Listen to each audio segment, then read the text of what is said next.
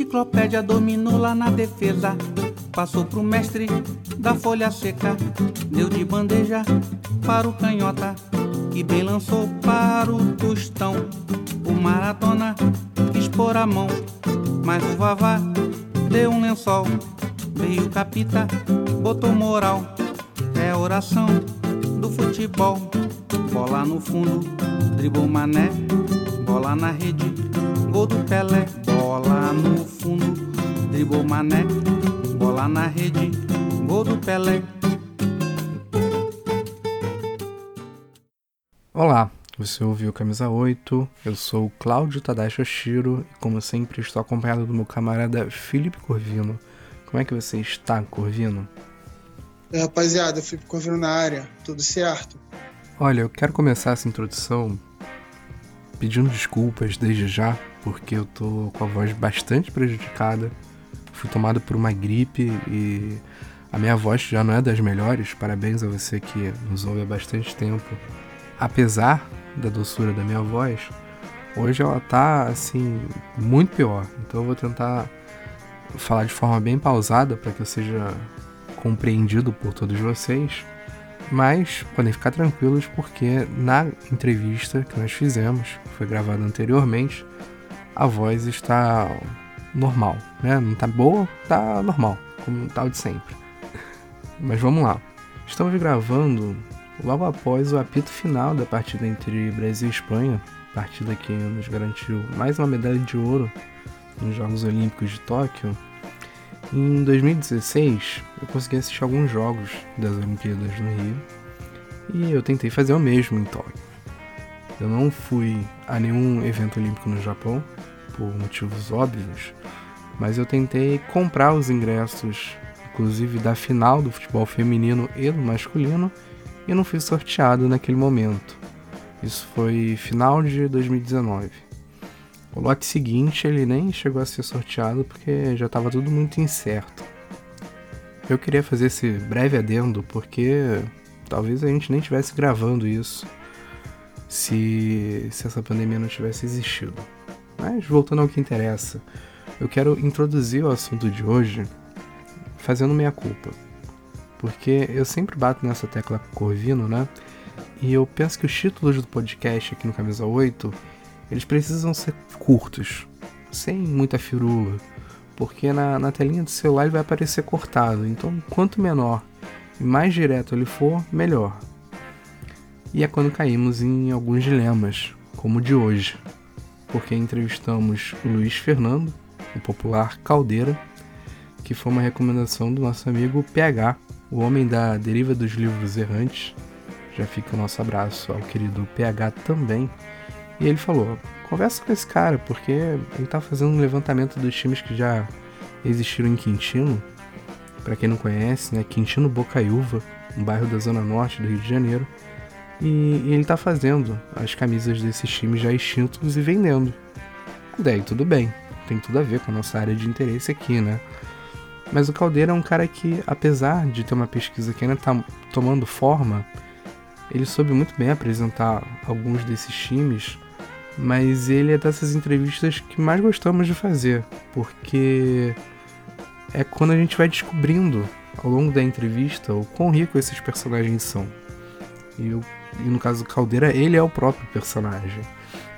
E por isso o dilema a respeito do título. Muito provavelmente ele será algo genérico, como futebol e quentino. Mas isso não diz 10% do que foi nossa entrevista. Eu vou passar a palavra para você, Corvino, porque eu já falei demais e você já pega esse gancho para falar o motivo do título desse episódio, dizer muito pouco sobre a nossa gravação. Como o Tadashi falou, né? O Caldeira ele foi uma, uma personagem né, que a gente foi descobrindo ao longo da entrevista. Só que ao longo do papo com o Caldeira, a gente descobriu que, no final das contas, ele não era só um pesquisador e, né, que para escrever um livro potencial do Quintino e nem somente um preservador da memória dos times através das camisas, né? Ele era a própria história de Quintino, do futebol de Quintino. A história dele de vida se mistura com a história do bairro com a história do futebol do bairro, né? É, para além disso, ele se nos falou muito, nos contou as histórias dos times de bairro, dos campeonatos de bairro que eram disputados em Quintino, né? Das peladas nas quadras de Quintino. E o Caldeira, além disso tudo, ele foi jogador de futebol, né? Ele, ele foi jogador de futebol, de futebol profissional. Ele jogou na primeira divisão do Carioca em 84 no Olaria. Em 85 ele jogou no Mesquita, né? Ele estava no time que. Ele era lateral esquerdo do time que conseguiu o acesso do Mesquita no Campeonato Carioca de 85. E o Caldeira, ele mesmo se intitula né, como um jogador que não era tecnicamente brilhante, inclusive ele é super modesto e fala que ele não foi um bom jogador de futebol, mas ele se intitula como um grande peladeiro. E se Quintino tem a grande referência, né, a grande, a grande estrela de Quintino é o Zico, o Galinho de Quintino, nas peladas do bairro, quem é a camisa 10 e faixa capitão é o Caldeira, né, que cansou de jogar futebol com a família Antunes, inclusive a família Antunes e a família do Caldeira, os pais deles, né, e o próprio Caldeira e os irmãos Antunes, eles eram muito próximos, né? Eles frequentavam as casas um dos outros, frequentavam o estádio para ver, assistir jogos, né? Principalmente Maracanã. A família do Caldeira é flamenguista, família, enfim, Antunes, né? Tem o Zico, que é referência no futebol mundial, aquela coisa toda. E o Caldeira, ele jogou várias e várias vezes contra uh, os irmãos, o Zico e seus irmãos, né? Nas peladas de final de ano, ali no bairro, aquela coisa toda. E o Caldeira tirou onda que ele cansou de ganhar da família Antunes. Então, nas peladas de Quintino, camisa 10, faixa de capitão, dono da bola, artilheiro do jogo, é nosso camarada Caldeira, né? Que, pô, foi uma. Assim, um encanto ter conversado com o Caldeira, porque eu acho que esse tipo de personagem, esse tipo de pessoa, o tipo de entrevista, né, de conversa que a gente teve com ele, Tadashi e eu, talvez seja o tipo que a gente mais curta fazer, que a gente mais sente prazer em ter, porque a gente se encantou, a gente ficou comovido com, com as histórias, com a memória do Caldeira, né? com os afetos do Caldeira. E o tom lúdico que ele conta isso é quase que uma epopeia, é um negócio lindo, né? É arrebatador de verdade. E a gente desfrutou muito da entrevista, a gente desfrutou muito do papo e se sentiu bom. Eu falo por mim, mas eu acho que eu posso estender o elogio, a sensação ao Tadashi também. É um enfeitiçados, né? Nós nos sentimos enfeitiçados. Eu acho que esse pode ser uma, é uma palavra que eu acho que cabe bem, né? Eu acho que dá um tom do que a gente realmente do que a gente realmente sentiu durante essa entrevista, né? E eu espero de verdade que, que os ouvintes do Camisa 8, né, desfrutem do papo tanto quanto nós desfrutamos de ter conversado com o Caldeira, que é o Camisa 10 e a faixa do Camisa 8 nesse episódio. Valeu, rapaziada. Desfrutem do Camisa 8, nosso episódio com o Caldeira, que está de primeiríssima categoria. Um abraço. Então, aquele aviso final. O podcast Camisa 8 você ouve nos agregadores de podcast e também na Rádio Drible, que tem uma programação ó, no capricho para você que gosta de futebol. O link para você ouvir a Rádio Drible e também acompanhá-los estão todos na descrição, assim como os links para o Twitter e o Instagram do Camisa 8. No caso do Twitter, você procura por Camisa 8, tudo junto, por extenso. Para o Instagram é Camisa 8 Podcast. Então deixa sua crítica, sua sugestão, um elogio, né? E se você curtiu o Papo com Caldeira, o Instagram dele também está na descrição. Lá você vai poder ver as camisas que a gente vai falar logo mais, daqui a pouquinho. Tem todos os tamanhos e elas são lindíssimas. Eu não tô aqui falando da boca para fora. Eu tenho certeza que vocês também vão curtir. Então dá aquela bisbilhotada e aí já fala com o Caldeira, deixa tudo certinho, porque ele manda a camisa para você, é, seja onde você estiver aí no Brasil. Então é isso, até a próxima, com boas novidades, hein?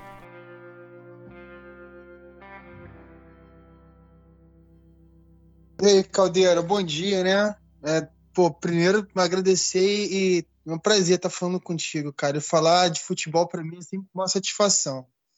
E a gente vai falar hoje, né, sobre os times de bairro do, de Quintino, né, cara? Que onde você mora, você é criado seus afetos e tal, tua história tá Quintino. Eu queria começar do começo, né? Eu queria que você trouxesse para gente, para os ouvintes, para o Tadashi, para mim, um panorama do bairro, né? Como que é o, o, o, teu mapa, né? De Quintino, como que é o mapa de Quintino a partir do teu olhar, né? É, como que são as suas lembranças do bairro, como são as, as as diferenças que você percebe no bairro, né? É, desde a tua infância, você é de Quintino desde você mora em Quintino desde a infância, que você mencionou aqui na nossa prévia, e como que você percebe o bairro, né, ao longo do tempo? Eu vou começar desde o início, então. Vou tentar começar desde o início. Meu nome é Luiz Fernando. É, eu tenho o apelido de Caldeira. Eu ganhei esse apelido quando era criança. Sou, sou, nasci em 1963, eu tenho 57 anos. É, sempre morei em Quintino, desde criança. Eu nunca morei em outro bairro, a não ser, a não ser em Quintino.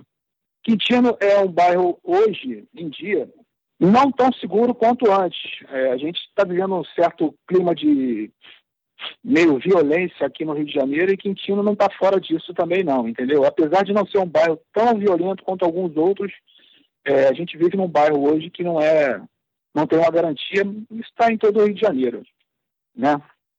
Mas quando eu era, quando eu era garoto, é, Quintino era bem mais tranquilo, a gente podia andar na rua sem problema, a gente tinha uma, uma, sei lá, uma segurança maior e que dava, dava conforto para a gente brincar, os nossos pais não ficavam tão, tão preocupados com a nossa saída, mas a gente está tá vivendo num, num, lugar hoje um pouco mais é, violento, mas isso aí é, é, é normal do, do Rio de Janeiro.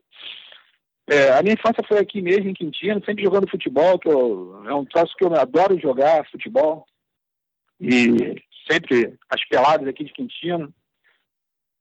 E cresci jogando bola, aí joguei alguns times aqui, de pelada, depois eu tive um, um período breve, mas muito legal de como jogador de futebol profissional, e foi muito marcante, eu gostei muito, achei muito bacana, mas foi um breve período. É, quando eu me conscientizei que eu não teria muita condição de levar o futebol à frente, eu preferi parar cedo para que não ficasse muito ruim para mim depois, quando fosse mais velho, entendeu?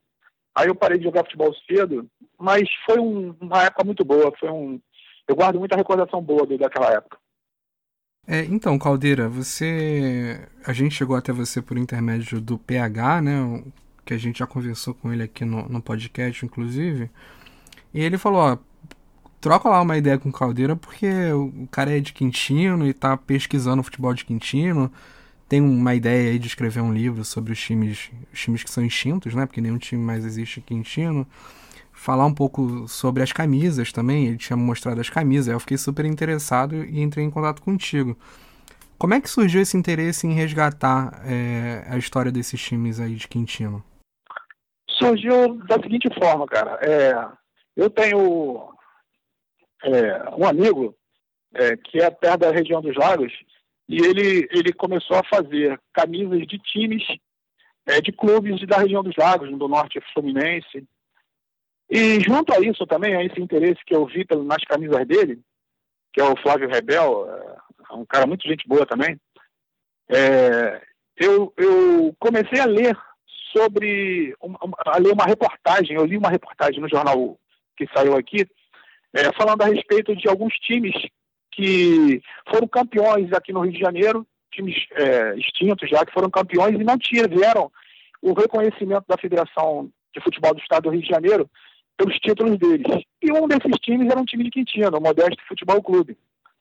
Aí eu comecei a me aprofundar no assunto, cara. Pô, e, e assim, um vai puxando o outro, entendeu? Eu descobri o Modesto, que foi bicampeão carioca em 1926-27 pela Liga Metropolitana de Esportes Terrestres. Depois eu descobri que tinha o Sudão também aqui no Rio de Janeiro, que foi vice-campeão em 1933 pela mesma liga. E aí um vai puxando o outro, entendeu? Aí eu já cheguei já a, a alguns outros times é, um pouco mais recente, né? Esses, esses, que eu falei com você é da época de 20 e 30, aí tem os outros da época de 40, 50. E junto a esse interesse pelos clubes, eu fui começar a fazer, a pesquisar para ver como é que era a camisa desses times e estou produzindo, estou reproduzindo elas, entendeu? É, um estilo retrô, é, um, um, elas não são camisas estilo retrô, né? Porque aquela camisa de algodão, elas são camisas de dry fit, só que a cópia fiel do que era a camisa daqueles times naquela época, entendeu? É um, é um estilo é, mais camisa mais atual, só que copiando a camisa daquela época, como era a camisa daquele clube naquela época, entendeu? Sim, não, e são lindíssimas, porque é isso. Inclusive de longe, né? Olhando pela foto de longe, ela parece, de, ela parece uma camisa retrô, inclusive, né? É, ela tem todo o estilo da camisa retrô, todo o estilo. É, eu só acrescentei a camisa é, para ficar um pouco mais é, visível para quem compra a camisa. Acrescentei ali a, a, na altura do, do abaixo do escudo é, os principais títulos daquele clube, entendeu? Por exemplo, o, o Mesquito, o Modesto, se você comprar a camisa do Modesto, quem adquire a camisa do Modesto, vai saber que ele foi bicampeão é, da Liga Metropolitana de Esporte Terrestre, porque embaixo do, do, do escudo vem escrito ali essa, essa, essa, essa, esse adendo, né? Essa. Pô, me fugiu a palavra agora. É um registro é, mesmo, né? Com relação aos. Isso, isso aí, é um registro. É um registro sobre, esse, sobre esses títulos, entendeu? E nas costas, na altura do, do, da, da do, do pescoço, na, na parte das costas, eu coloco o apelido do time que era o, o Modesto, por exemplo, tinha um apelido de Leões de Quintino. Leões de Quintino. Então lá também vem. O, o Sudão é o rubro cascadurense. Entendeu? Então na frente do, da camisa do, do, do Sudão tem o, o, principal título, que o Sudão não, tinha, não foi um título, não foi um time de muita expressão, mas era daqui de Quintino, né? Por isso que eu estou fazendo a camisa dela. É, era um clube de Quintino. E, e atrás vem escrito rubro cascadurense. O Manguinhos eu não coloquei, mas o Manguinhos era o tricolor suburbano, foi o primeiro tricolor suburbano do Rio de Janeiro. É, foi campeão da Liga Brasileira de Esportes. É, eu coloquei abaixo do, do escudo, tem essa observação, só que eu não coloquei o apelido dele atrás, entendeu? Esse foi o, foi o erro, eu acho que creio que foi o erro que eu, eu cometi na camisa do Manguinhos. Mas eu acho a do Manguinhos, entre essas três primeiras que eu comecei, comentei com você, apesar do Manguinhos não ser de Quintino, eu acho a do Manguinhos o, a camisa mais bonita. Era um time do. Era um time do Oswaldo Cruz, é, time de Carlos Chagas. É, era, era um time que foi feito na. onde hoje é a refinaria de Manguinhos. Era ali a sede dele. Uhum. É, então, isso era uma questão que eu, que eu, queria trazer contigo, porque aproveitando que você falou que cresceu em Quintino, né? É claro que, por exemplo, no caso do Modesto, a gente está falando de um time que já existiu há 100 anos. Mas você tem outros que, é, que, são um pouco mais recentes. E Quintino, para mim, eu nunca eu nunca andei por Quintino. Eu conheço Quintino de passagem. Porque para mim, essa a referência que eu tenho de Quintino sempre foi essa. Um lugar que eu tava de passagem para ir pro Meia. Ou para voltar pra Cascadura, né? E você tem uma série de bairros ali que são muito pequenos, né? É, Água Santa, Quintino, o Encantado, enfim. É, você tem alguma memória desse, se existia algum campo, sede dos clubes e como, como isso tá hoje, né? Porque eu acho que não tem campo, por exemplo, de futebol em Quintino atualmente. É, em Quintino, na época que eu era criança, que eu era jogava as peladas de Quintino, é, o Modesto já não existia mais, logicamente. Esses times todos que eu estou pesquisando atualmente já não existiam mais. Então, os campos aqui em Quintino já eram raros. Mas tinha um time que a gente, um campo que a gente jogava muito, é, que era na rua Clarimundo de Melo, próximo à Rua do Souto, se você é, talvez não conheça, mas era a Rua Clarimundo de Melo, a rua de passagem, que vai de Cascadura para Piedade e passa por ela, e obrigatoriamente tem que passar por ela. E ali tinha um campo, que a gente falava que era o Campo do Boi, é, que aí a gente jogava as peladas lá, e as peladas lá, o rachão lá era, era pesado. É, os times lá da Rua do Souto, que eles sempre queriam ganhar os campeonatos, aí a gente jogava contra eles, ficava contra eles, mas os times deles eram bons, eram times bons, e, e as peladas eram boas ali. E a gente tinha, também tinha em Quintino no campo da Escola 15, né? É, que a gente jogava muito campeonato de, é, contra os times lá de dentro da Escola 15, inclusive eu jogando pelo Juventude de Quintino, é, a gente jogou uns três ou quatro campeonatos lá no, no, na década de 70, disputando os jogos contra os times da, da antiga Funabem, é, por piedade, por piedade, é, não tinha mais campo também. Na Água Santa, a gente tinha, tinha o Várzea, que agora também está um clube desativado, né? Que era um, é um grande clube, que era um grande clube que tinha aqui no, no final da Torre de Oliveira. É, quem vai pegar a linha, a linha amarela vindo de, de Cascadura, obrigatoriamente tem que entrar nela. E no finalzinho da rua tinha o Vargas lá, um clube. Era muito, muito grande e que agora está desativado, infelizmente. Lá tinha um campo também, que a gente jogava muita bola lá, muita pelada lá. É, esses é o que eu lembro, assim, de cabeça, cara. É, e não tenho muita, muita, muita memória de outros, de outros campos aqui por, por essa redondeza, não, por essa área aqui, não, cara. Esses são os que eu te falei que eu tenho mais, mais vivo na, na, na, na cabeça, assim. E, e outros eu não lembro, não, sinceramente. É, porque, por exemplo, eu lembro do Engenho de Dentro Atlético Clube, né? Ele foi um time profissional e o, ele tem a sede lá até hoje, né? Mas esses clubes que foram deixando de existir, que foram migrando pro, pro amador depois, eles foram mais vivendo como um clube mesmo, né? Tinha ali uma quadra de futsal, esses times sobreviveram muito tempo também, ainda sobrevivem alguns deles, como os times de futsal, né? Principalmente para garotada e tal. Mas eu tenho poucas referências também de campo mesmo em, nessa região aí próxima de Quintino. É, o, o Engenho de Dentro ainda existe, o clube é, como, como sede de futsal, né? Uhum. O campo do Engenho de Dentro, é, o EDAC, o Engenho de Dentro Atlético Clube, que foi também campeão pela Liga Metropolitana de Esporte Terrestre, é, ele não existe mais, o, o, campo não existe mais, acho que agora é um condomínio, se eu não me engano é um condomínio. É, e o clube está lá, o clube está lá bem, bem, bem caidinho, mas sobrevive ainda, sobrevive. Alguns anos atrás eles fizeram uma camisa comemorativa dos 100 anos.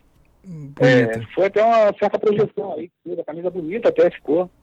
É, mas eu também não escutei mais falar sobre isso. É, só assim, vadamente, alguma coisa que sai de vez em quando, assim, no jornal que você procura, vasculha, você talvez ache alguma coisa. Mas o, o Engenho de Dentro também está bem, tá bem caído. A gente tinha oposição aqui, o Esporte Clube de Oposição, que disputava muito campeonato. Eu tinha o River, que na, na década até 40, 50, disputava aqueles campeonatos amadores, que também foram acabando, mas o River tem uma sede muito grande ainda, também está em atividade, mas futebol lá eles não, não jogam mais, só jogam futsal, futebol de campo no caso, eles não jogam mais. Lá disputam campeonatos de futsal, eu não sei nem agora se o River está disputando campeonato de futsal. Até alguns anos atrás estava assim. É, eu conheço mais o, a sede ali do Engenho de Dentro porque fica do lado do Engenhão, né? Fica do lado da estação ali do, do Engenhão do estádio, né? É, então eu tenho mais viva essa memória porque eu já cheguei a passar por ali, mas não sabia que o campo era em outro lugar. Essa era uma outra pergunta que eu ia fazer para você, porque se você tem registro, memória mesmo, né, desses campos que existiram, você sabe referenciar onde eles ficavam, o que virou hoje. Nessas suas pesquisas você conseguiu mais ou menos é, localizar esses lugares também? É, vê bem, é, como eu te falei, eu, eu, eu pesquiso sobre os clubes do, de Quintino. É, esses campos de Quintino, é, por exemplo, o do Modesto, hoje é um conjunto habitacional. É, é, o Modesto ele teve uma, uma grande atividade até os anos 30.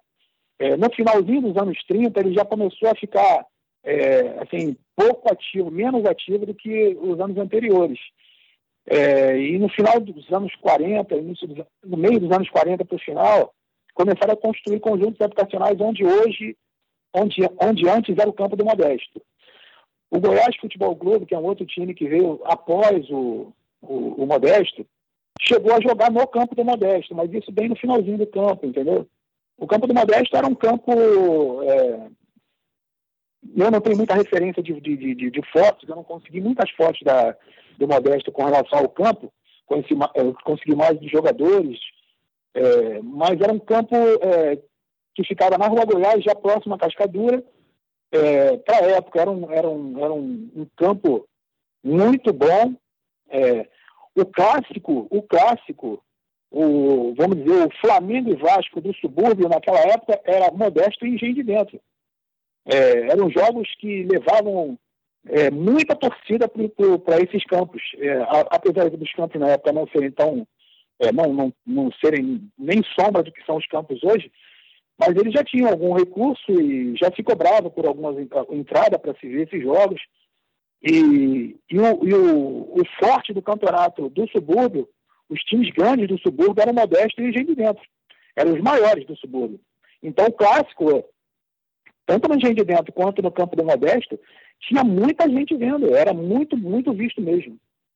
Ô, Caldeira, você está falando né, do, de alguns times do subúrbio, você falou do Manguinhos, você falou do Modesto, você falou do Sudã já, você falou do River, do campo do River, que agora né, é, tá só com futsal. Tu falou do clássico, né, do subúrbio, que era, enfim, modesto contra gente de dentro. E a pergunta que eu tenho para fazer para você agora é o seguinte, né? Eu queria te pedir para você falar um pouco é, desses times, mas em quais campeonatos que esses times participaram, é, quais campeonatos esses times se destacaram, né? É, eu queria que você, se, se puder, falar de time por time, né? Para a gente poder é, é, dar protagonismo a esses times, né? Trazer luz a esses times enquanto protagonistas da história do futebol de subúrbio, né? Por exemplo, é, falar quais campeonatos o Manguinho participou com destaque, quais campeonatos o Modeste participou com destaque, as grandes rivalidades, né? Para além, por exemplo, do Modeste Engenho de Dentro. Você falou que o Modeste Engenho de Dentro é uma espécie de fla-flu do subúrbio, ou era um fla-flu do subúrbio na época. Quais outras rivalidades a gente encontra no subúrbio é, é, dessa, dessa, dessa região de Quintino que, que vale a pena, assim, que, que pode ser mencionado, que pode ser é, é trazido para nossa conversa e tal? Porque me interessa muito, cara. Eu acho, pô, tô achando maravilhoso é, você falar com tanta, com tanta propriedade e dando muito protagonismo né, para esses times. Porque é isso, futebol local, cara é o, o, clube que fica, o time que está do lado da tua casa, os jogadores que você conhece, onde a gente tem acesso, né, a nossos primeiros encantos por futebol, no meu, pelo menos do meu ponto de vista, futebol local, né? É, por exemplo, Maracanã, você vai depois de, mais velho, você vai com outro contexto de vida, mas você vai no campo do, do que fica perto da tua casa. Tu vai ver a pelada que os times da tua rua jogam. E eu queria que você trouxesse esse contexto pra gente, né? Falar um pouco é, dos campeonatos que esses times participaram e, se puder, falar de time por time para a gente trazer protagonismo a eles. Tá, eu vou tentar. É... Vamos lá, o Modesto. O Modesto é, ele é um time que nasceu em 1913. A partir daí, ele foi galgando alguns campeonatos, foi jogando alguns campeonatos é, menos interessantes até chegar nos anos 20. Nos anos 20, do Modesto, no, no ano de 1918, o Modesto teve o seu primeiro título. Em 1918, ele foi campeão, o segundo time do Modesto foi campeão de uma liga. É, foi o primeiro título do Modesto, foi em 1918. Campeão de uma liga é, com o segundo time. É, a partir daí, o Modesto começou a ter uma projeção no cenário do, do, do futebol do subúrbio, né? porque antigamente, para você jogar, é, para você se deslocar de um lugar para o outro, nessa época, naquela época, era muito difícil, cara. Hoje a gente vai do. Eu vou dar um exemplo aqui, exemplificar, porque vocês conhecem, é do, de Quintino para o centro da cidade. Se você for de carro, você leva meia hora. Mas antigamente, para você sair de Quintino ir para o Engenho de Dentro, jogar contra o, o Engenho de Dentro, era uma aventura, cara. É, não tinha rua asfaltada, a dificuldade era muito grande para chegar até lá, entendeu? Os deslocamentos eram muito difíceis.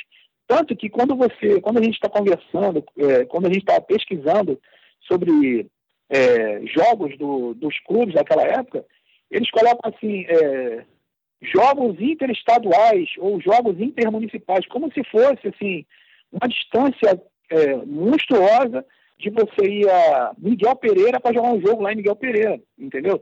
O Modesto sair daqui para ir a Miguel Pereira jogar um jogo lá, inter, era um jogo intermunicipal que tinha um destaque, entendeu? Não era, era como se fosse o Flamengo ir jogar no Japão naquela época, dada a dificuldade que era para você chegar de Quintino até, o, até Miguel Pereira, um exemplo, né? Então, o, o Modesto ele começou a ter destaque nos anos 20, né? É, em 1926, ele foi é, campeão da Liga Metropolitana de Esportes Terrestres. É, em 1927, ele foi campeão, ele voltou a ser campeão da Liga e foi campeão do torneio início, em 1927.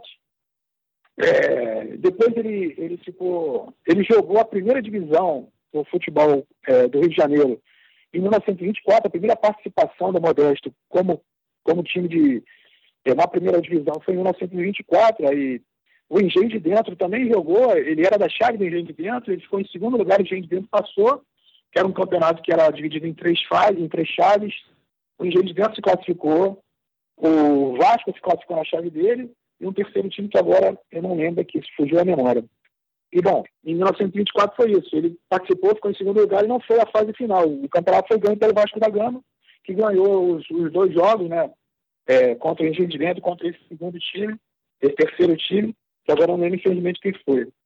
em 1924. Em 26, é, ele, ele conseguiu ganhar a Liga Metropolitana. Em 27, ele ganhou a Liga e também ganhou o torneio início da Liga Metropolitana. Aí depois ele teve atuações destacadas em outros campeonatos. E em 1930 ele foi campeão do torneio início, de novo pela AMEA, aí já, já era uma outra, já era uma outra, uma outra liga, a Associação Metropolitana de Esportes, de Esportes Atléticos. Em 1934 ele também foi campeão do torneio início da segunda divisão, da Subliga.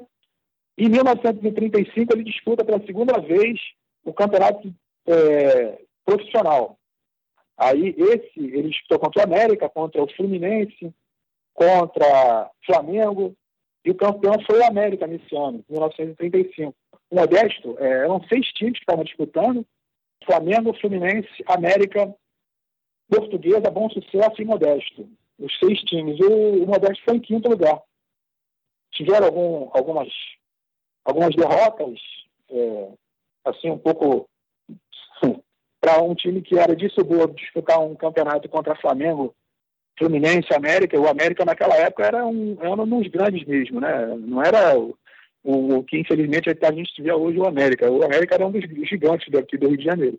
E o América foi campeão, teve até um jogo contra o Fluminense que o Modesto perdeu por 9 a 0, mas teve um problema na direção técnica lá, os jogadores discutiram com o treinador e por causa disso o Modesto entrou em campo com 10 jogadores só. É, isso no campo do, do Fluminense. Jogando contra o Fluminense, aí foi uma, um, um, chocolate que o Fluminense deu no Modesto. O Modesto perdeu de 9 a 0 esse jogo e jogou o jogo inteiro com menos um jogador. Então, quer dizer, não dá nem para você é, comparar é, naquela época o, o, o futebol do, do subúrbio com, com os grandes clubes, né? Então o Modesto teve uma. Mas é um destaque, né, cara? Porque é, um, um, time do subúrbio jogando no campeonato da primeira divisão, a gente tem que destacar. E o Modesto teve uma participação é, razoável. Não, não, a gente não pode esquecer que era contra Flamengo, Fluminense, América, contra o Bom Sucesso contra a Portuguesa, que eram os seus maiores rivais. Ele ganhou, chegou a ganhar da Portuguesa em duas oportunidades. Era um, era um campeonato de três turnos, ele ganhou em duas oportunidades. E contra o Bom Sucesso ele não, ele não chegou a vencer, mas ele chegou a empatar um jogo, se não me engano. Isso em 1935. Em 1936, o Modesto chegou a, a, disputar um outro campeonato e foi campeão novamente no, do torneio início da Federação Atlética Suburbana. Isso era outra liga que ele já voltou a, passar a disputar. De 36 em diante, o Modesto começou a, a continuou disputando ligas amadoras, nunca mais é, disputou um campeonato da primeira divisão e aí começa uh, um pouco a queda do Modesto, entendeu? De 36 em diante, o Modesto começa a ter pouca participação no, no, nos campeonatos, é, não muito destaque, até os anos 40, que a gente é, já quase não escuta mais falar sobre o Modesto, entendeu? Depois que ele é, se desfez da, da, da, sede e do campo, a gente voltou a, a passou a não escutar muito falar sobre o Modesto. O Sudã, o Sudã Atlético Clube, que era um, era um time aqui do, do de Quintino também, foi campeão, é, vice-campeão carioca da Liga Metropolitana em 1933. Ele é um time que não tinha muito destaque, mas por ser um time de, daqui de Quintino, eu pesquisei alguma coisa e é, ele foi vice-campeão também desse torneio início, que naquela época, antes do campeonato, existia o torneio início, né? E o vice-campeonato também desse mesmo torneio início, no mesmo ano, foi o, o Sudão também. Ele foi vice-campeão em 33, no torneio início, e vice-campeão é, da Liga Metropolitana em 1933 também.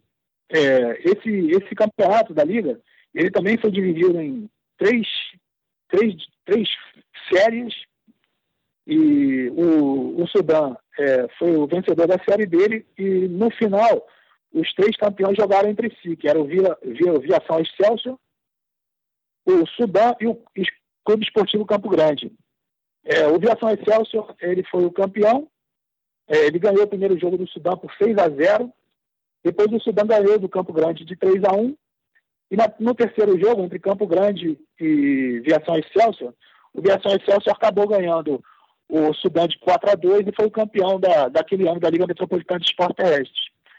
Depois o Sudão continuou disputando campeonatos, mas sem muita participação de destaque, entendeu? É, era um time que é, não tinha muita participação, como teve o Modesto. O Modesto foi um time, vamos dizer, naquela época aqui no, na Liga, na, na, na, no subúrbio, era um, como, como a gente comentou agora há pouco, era um Flamengo, era um Vasco, era um, um Fluminense daqui do subúrbio, como era o, o Engenho de Dentro. O Modesto, o, o Sudão era mais simples, era um time mais acanhado que não teve essa projeção toda que teve o, o Modesto. Mas é um time de significância aqui em Quintino, entendeu? O terceiro time é o Manguinhos, né? O Manguinhos Futebol Clube, que não é de Quintino, mas que eu, eu pesquisei sobre ele. E ele foi campeão em é, 1921 da Liga Brasileira de Esportes. É, ele tinha sede na, na Frei Caneca, no centro Quintino, no centro do, do Rio de Janeiro. E os fundadores foram Oswaldo Cruz, José Barbosa Cunha, Mário Pereira de Araújo, Narciso Araújo e outros mais. E ele era chamado de tricolor suburbano. Esse, esse título de 1921, é, eu ainda estou pesquisando sobre ele, eu não consegui finalizar a pesquisa dele. Eu estou tentando achar os últimos jogos do, do Manguinhos que naquela época é, o futebol é, não era muito destacado nos jornais, mas eu estou finalizando é, as pesquisas sobre os jogos do, do, do Manguinhos naquele, naquele campeonato. É, o Manguinhos é um time fundado é, em 25 de 11 de 1921. A sede dele ficava na rua Frei Caneca e o Oswaldo Cruz, é, Carlos Chagas e vários outros médicos participaram da fundação desse clube. Ele foi um clube que teve uma, uma atividade é, significativa até os anos 30, mais ou menos. Depois disso, a gente não ouve mais falar do Manguinhos, ou muito pouco se fala dele. O principal título dele foi de 1921, quando ele foi é, campeão da Liga Brasileira de Desportos, né? Eu não finalizei, como, como, a gente tinha conversado agora há pouco tempo atrás, é, eu não finalizei a pesquisa do Manguinhos ainda, faltam alguns jogos. Os últimos jogos do Manguinhos eu ainda não consegui achar. Eu estou procurando, mas ainda não consegui achar. Mas já tenho alguma coisa que não, não vai fazer parte do livro, né, que eu estou pretendendo lançar sobre os times de Quintino, mas é o, vai fazer parte do acervo dos clubes que eu tô, que eu tô é, pesquisando e depois eu, eu, eu, pretendo acabar, logo depois que eu finalizar esse trabalho do, do, do livro, dos times de Quintino, eu pretendo voltar ao trabalho do Manguinhos, em Inhaumense também, que foi um time é, da década, década de 20 também, que teve um, algum destaque, e alguns outros. Que na, na, lista de times que a gente, que a gente viu, que você pesquisou, que você tinha, tinha conhecimento, que você tinha cavado ali na, na história, também tinha o Del Castilho, né? Qual que é o outro time que a gente viu, Tadashi? Eu... Era um time da Praça Seca, né? O Parames. E, e o Parames, Parames, isso aí. Se você puder trazer também o panorama assim, do Del Castilho e do Parames, eu acho que vai, vai compor a resposta muito, muito bem, assim. Só, só antes, o, o Caldeira, desculpa te interromper. É, são coisas separadas, né? Porque ali é, é, a camisa e outra é uma pesquisa. Ou você está tentando fazer os dois ao mesmo tempo? O que você faz a camisa, você faz é. a pesquisa também. Então, eu procuro pesquisar os times que eu faço a camisa, entendeu? Como uhum. eu fiz a do uhum. Modesto, a do, a do Sudã e a do Manguinhos, essas três, as camisas já estão prontas e tem a pesquisa atrás delas. E a do Parames e a do Del Castilho, eu estou iniciando a pesquisa ainda. As camisas ainda não estão prontas. Já pedi para fazer, mas ainda não estão prontas. Assim, ó, eu tenho aqui, é, eu estou pesquisando, eu, eu, já encontrei 32 times aqui em Quintino, das épocas uhum. 20, 30, 40, 50. Eu não, logicamente, não, não consigo falar sobre todos eles. Uhum. Mas, por exemplo, o Modesto, eu já falei com vocês, já, Modesto, o Sudã,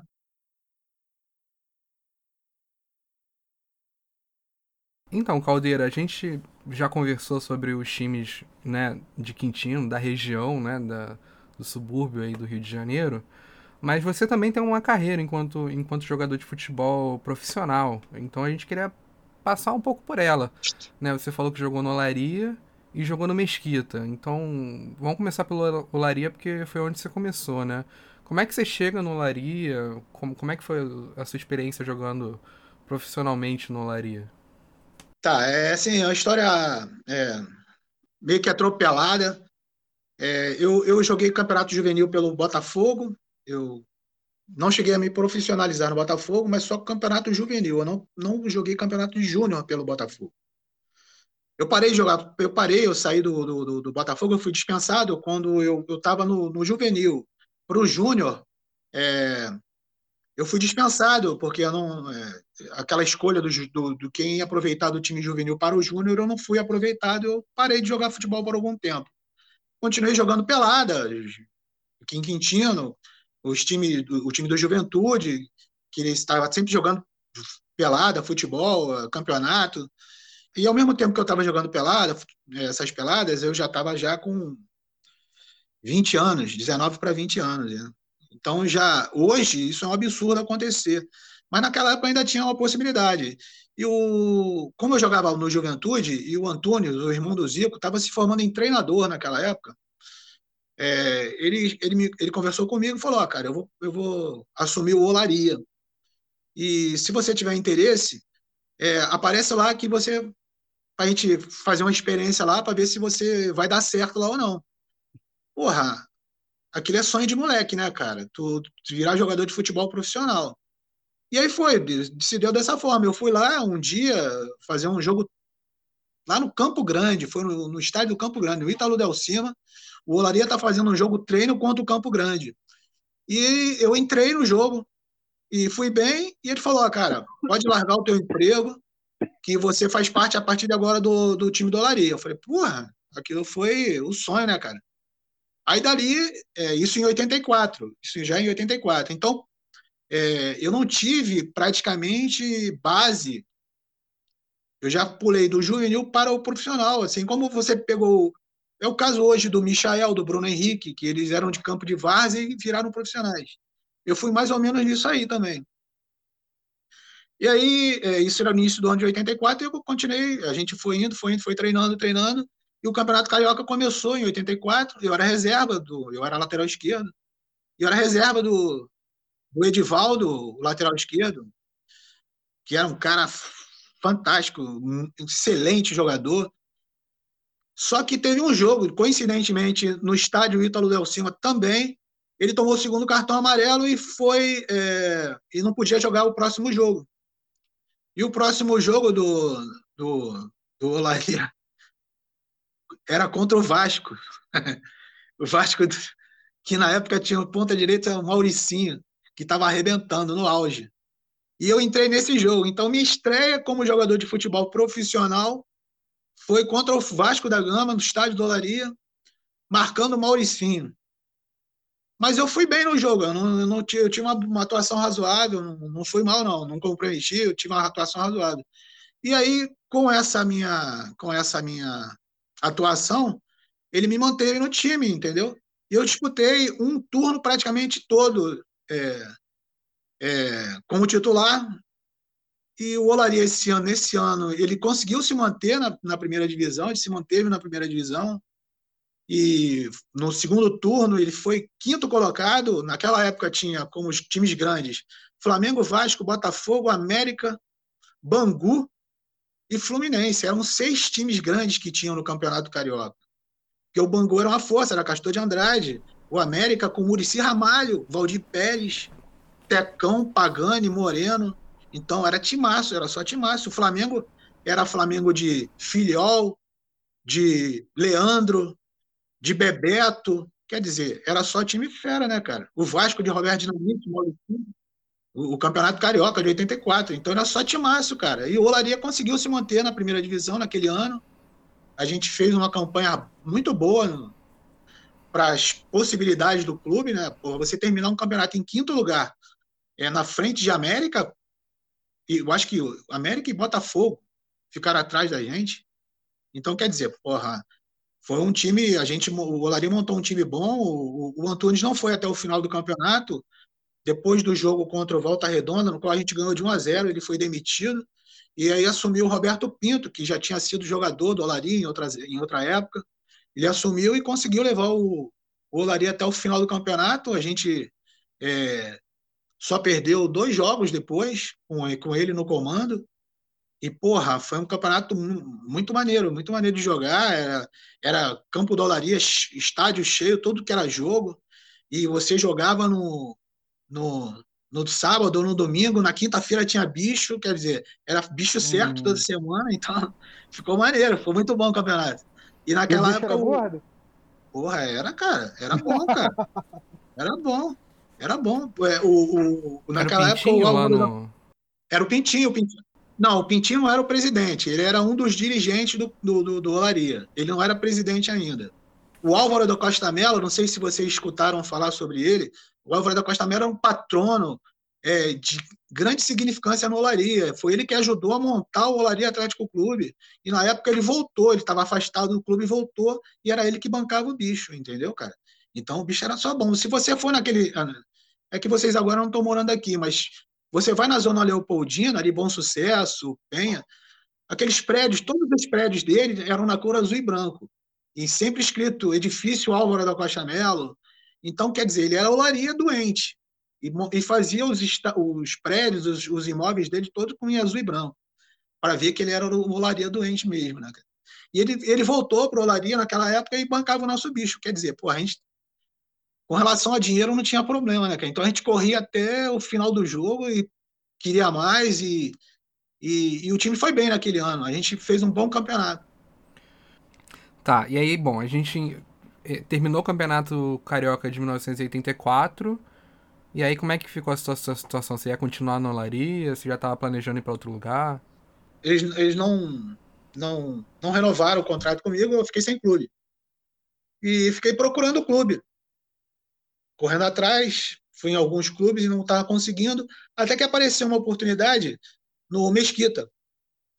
O Paulo Ferreira, que era o supervisor do Olaria em 84, saiu do Olaria e assumiu lá no Mesquita, o presidente na época do Mesquita, é, convidou o Paulo Ferreira para ser supervisor lá no, no, no Mesquita. E o Paulo Ferreira ele começou a montar um time é, basicamente com jogadores que tinham lá no, no, no, Mesquita e com jogadores que ele trouxe do Olaria. No caso, Godoy, Fernando Moura, uh, Miranda, Marco Antônio. E eu tinha saído do Olaria e, e ele me convidou para eu ir fazer parte do grupo. Aí eu fui também fazer parte desse grupo. Além desses que eu falei para você, que eu citei, ainda tinha o, Mani, o Maniceira e o Catinha, que jogaram também no Olaria, mas o, o, começou o ano com um treinador, que era o João Paulo. O Lúcio, vocês conhecem o Lúcio? Chegaram a ouvir falar que é treinador da seleção brasileira de base? O Lúcio Niso, o Lúcio né? Era, Lúcio Niso, isso aí. Hum. Lúcio Niso era, era zagueiro desse time e o irmão dele, o João Paulo, era o treinador. Só que o João Paulo, acho que, é, eu não estou bem lembrado, mas eu acho que ele aceitou uma proposta para ir para um outro clube e quem veio para ser o treinador do Mesquita foi o René Simões. O René Simões e o Valdemar Lemos, que é irmão do Oswaldo de Oliveira. Era o preparador físico. Hum. Senhor depois, Valdemar? Depois... É ele mesmo? É, o, o, a gente chamava ele lá de cachorro maluco, porque ele mandava a gente correr. Tinha uma serra lá na Coreia, a Serra da Coreia, que tinha lá em Mesquita, e ele fazia a gente correr aquela porra toda segunda-feira. Mas era, era assim, ela era dessa, era assim, ó, não era aquela, era desse tamanho, dessa altura assim. A gente começava a xingar ele, ficava longe dele, filho da puta, maluco do caralho. ele lá atrás, né? A gente lá na frente. Mas aí montou o time e a gente começou o campeonato, cara. Começou o campeonato, é... a gente foi meio que claudicante assim no iníciozinho, mas depois o time acelerou e foi embora e ninguém segurou mais, cara. Ninguém segurou. O time era muito bom, era muito bom mesmo. E eu comecei no banco também. Eu, eu, eu tava na reserva do Paulo Roberto, que era o lateral esquerdo. O Miranda, eu acho que eu não lembro agora, o Miranda era o ponta esquerda, ele se machucou em alguma partida, uma coisa assim que eu agora não lembro, e o René Simões me botou na ponta esquerda.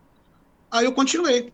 Continuei, joguei o campeonato, uma metade do campeonato como titular e outra como reserva. Só que era aquele reserva meio que de luxo, todo jogo quase entrava, entendeu? Então eu tive uma participação bem, bem grande no, no, no, no Mesquita, né? mais até que no Olaria, porque quando eu jogava no Olaria, eu joguei os jogos e depois alguns eu fiquei no banco, e depois outros eu deixei até de ir para o banco, entendeu? Porque tinha, naquela época tinha uma quantidade mínima de jogadores que tinha que banco de reserva. Não ia como hoje, né? era só cinco. Eram quatro jogadores e o goleiro. Aí não era todo jogo que eu estava no banco, mas no Mesquita todo jogo eu estava no banco. Os que eu não jogava, eu entrava no, durante o jogo, ou então eu jogava desde o início. E num desses jogos, foi contra o Rio Branco, é, foi 3 a 1 lá em Mesquita, eu meti um gol lá, um golaço, toquei a bola no meio de campo, meti no Oman na ponta direita, o Oman meteu na área, eu matei ela e caindo de chapa, meti o golaço, 3 a 1 aí foi uma vibração. Mas foi maneiro, foi maneiro. Esse é o seu único gol como profissional? Sim, sim, como profissional foi. Primeiro e único. Mas foi um golaço, né? Foi, foi bonito, foi bonito. Não dá pra esquecer, não. Eu lembro dele até hoje. E, Ah, e, e aí a gente foi, foi levando o campeonato, levando, levando. A disputa ficou meio que basicamente entre Mesquita, Campo Grande e Cabo Friense.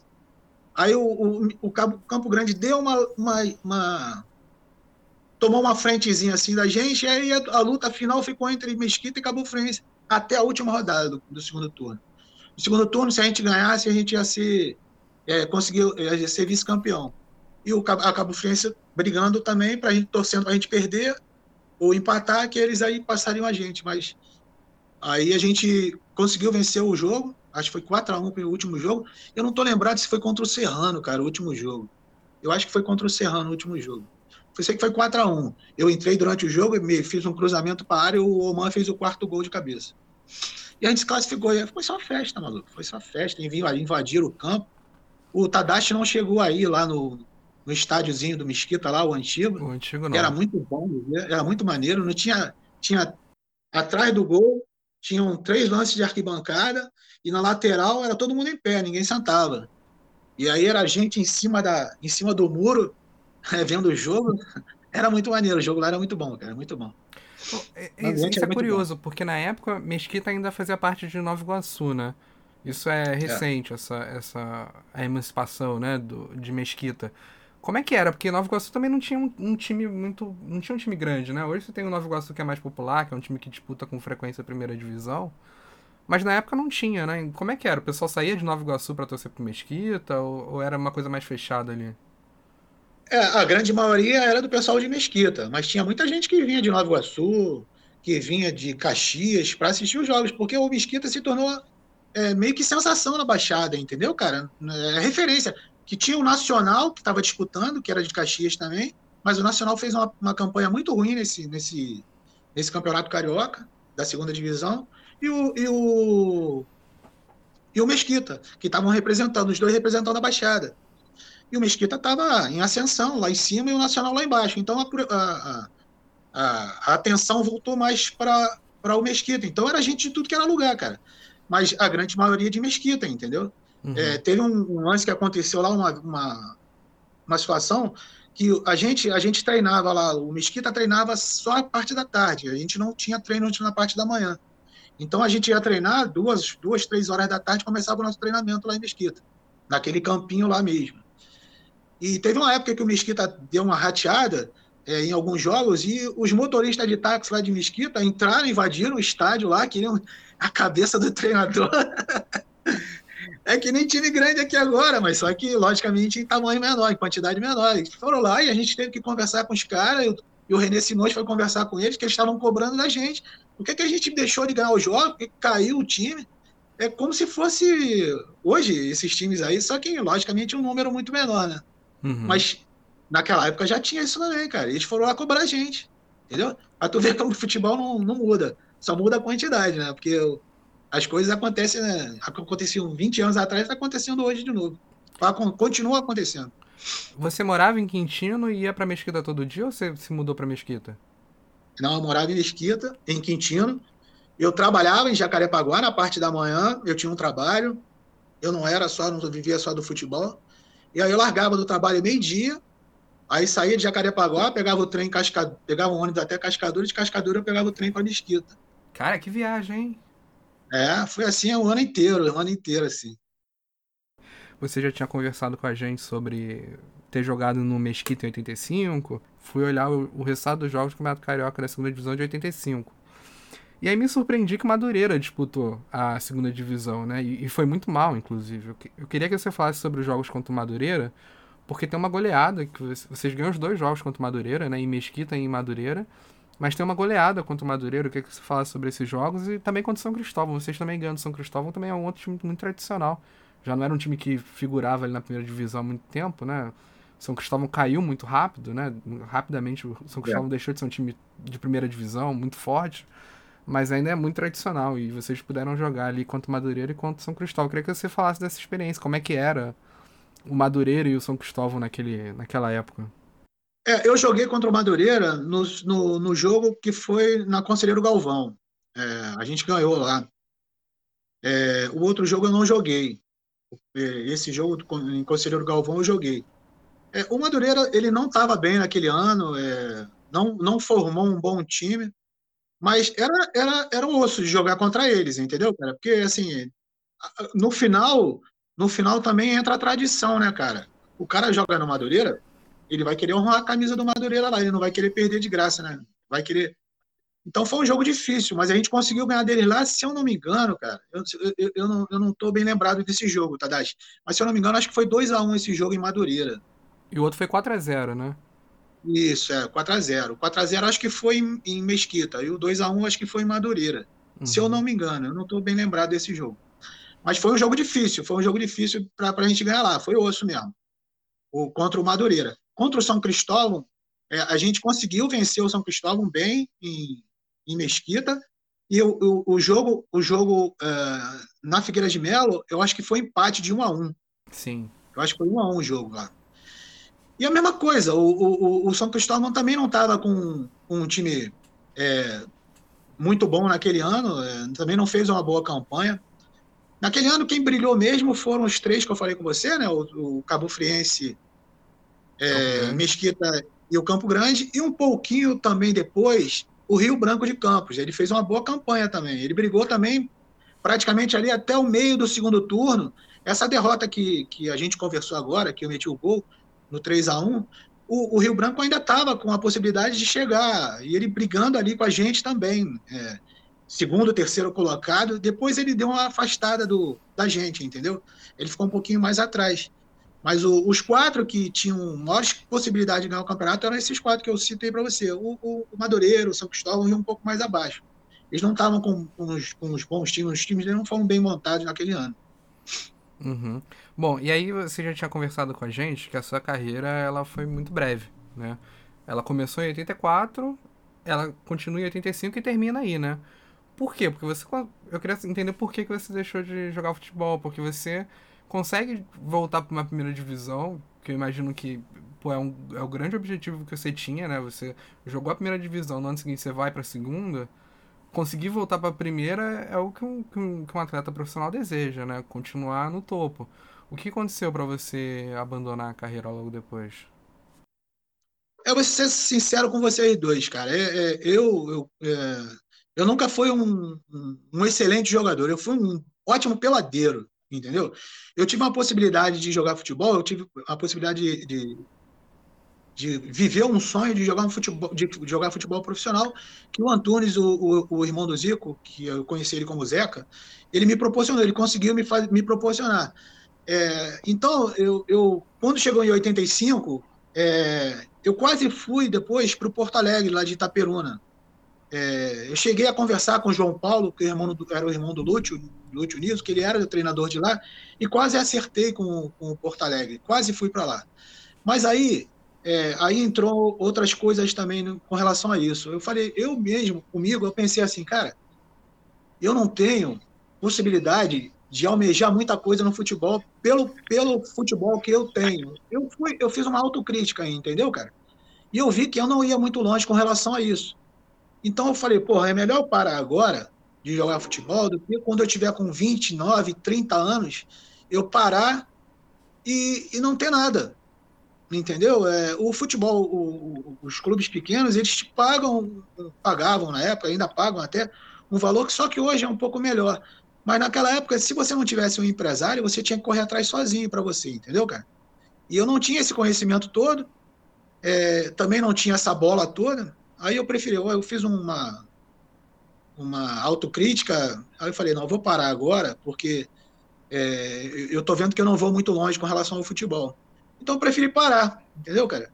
Aí, logo depois, eu tive uma, uma ajuda de um amigo que me, é, me levou para trabalhar numa empresa que eu estou até hoje lá, graças a Deus. É, e, foi, e foi isso, entendeu, cara? Eu fiz essa autocrítica, eu vi que eu não ia muito longe no futebol, então eu preferi parar antes do que.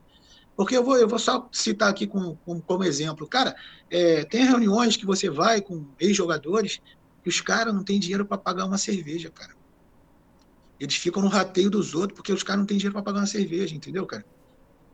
Mal conseguem se alimentar. Outro dia tinha uns caras que estavam ganhando cesta básica, bicho. E os caras jogaram futebol a vida toda. Entendeu? Por que isso? Porque o cara não se prepara aqui fora para quando largar o futebol. Entendeu? Não tem preparação. Naquela época era pior ainda. Então o cara hoje vive, é, sobrevive, né, até, com a ajuda de amigos, cara. Entendeu? Aí eu falei, pô, eu não quero isso para mim, não, cara. Eu não quero disso, não. Graças a Deus, eu consegui parar e consegui é, um emprego que eu tô até hoje e não tenho do que reclamar, não, cara. Eu, eu, foi um momento muito bom, muito maneiro. Os dois anos que eu joguei futebol profissional foram muito maneiros. Mas é, é, a gente agora só vive na, na, na saudade deles mesmo, né, entendeu? Uhum. Mas, não, mas, mas foi legal, foi legal. Foi bom pra caramba. E, e graças a Deus a gente tá tudo bem agora. Eu tô vivendo razoavelmente bem no país que a gente vive hoje, né, cara? Nas, nas condições que a gente está no Brasil. É, eu não posso reclamar, não, cara. Eu tenho uma família, tenho uma esposa, tenho mãe, tenho irmã, tenho uma casa própria que eu consegui trabalhando agora na empresa que eu estou até hoje. Então não posso, não tenho do que reclamar, não, graças a Deus.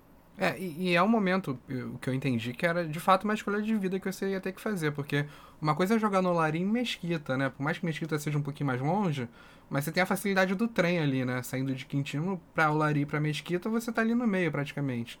Agora, e pra Itaperuna, não. Você não ia mais poder manter seu emprego em, em Jacarepaguá. Tu ia ter que mudar a tua vida. Tu ia ter que ir pra, pra, é. pra Itaperuna, né? Que é um lugar muito longe, que provavelmente você não conhecia. Eu ia ter que viver só do futebol, que naquela época não pagava muita coisa. E eu também não era um jogador lá, essas coisas, como eu falei. É... Aí eu parei. Uhum. Eu vi que você ficou um pouquinho emocionado, Caldeira. Se quiser tomar uma água aí e se recompor. Não, não, tranquilo, cara. É. Tranquilo, porque eu gosto de, eu gosto de falar isso, porque, assim, é, tu tá contando a tua história para as pessoas que estão interessadas em saber, entendeu, cara? E eu acho isso maneiro, esse interesse, essa. Então eu gosto de falar, eu gosto de divulgar. Não é querer me é, fazer autopromoção nem porra nenhuma disso, não, entendeu? Mas é mostrar como é que é a vida, né? Como é que é alguma situação que a gente passa na vida e passar isso à frente também. De repente, até maneira de. uma forma de, de, de orientar algum, alguém, entendeu? Ou, ou, passar tua, essa tua vivência para alguma pessoa que esteja interessada. Só isso. Claro, claro. Até porque, por mais sejam tempos diferentes, né? Como a gente mesmo falou, hoje um jogador, por mais que esteja na segunda divisão, ele ainda consegue se manter talvez de uma forma um pouquinho melhor do que, do que um jogador na sua época. As dificuldades às vezes são as mesmas, né? Os problemas são os mesmos, né? O campeonato é o mesmo, né? A Ferja é a mesma, então assim, é. algumas coisas não mudaram. É, eu tenho mais uma pergunta. O, o, Felipe me deu essa liberdade de conversar contigo mais sobre o seu período no Larino Mesquita. É, eu queria saber se você jogou no Maracanã e como foi essa experiência. Imagino que provavelmente pelo Olaria, né? Pelo Mesquita não, não teve essa oportunidade, mas como é que foi? É, foi um jogo contra o Fluminense, Olaria e Fluminense no Maracanã. É, segundo turno até. É, a gente perdeu de 1 a 0. É, foi um gol. O, o time, do, o time do, do, do Fluminense é Romerito, Washington e Tato o ataque. Só isso, né, cara? Só tinha isso para tu marcar, né? Eu só marcava só o Romerito. Só isso para marcar. Entendeu? Então, foi, foi, foi o primeiro. É, profissionalmente foi o primeiro.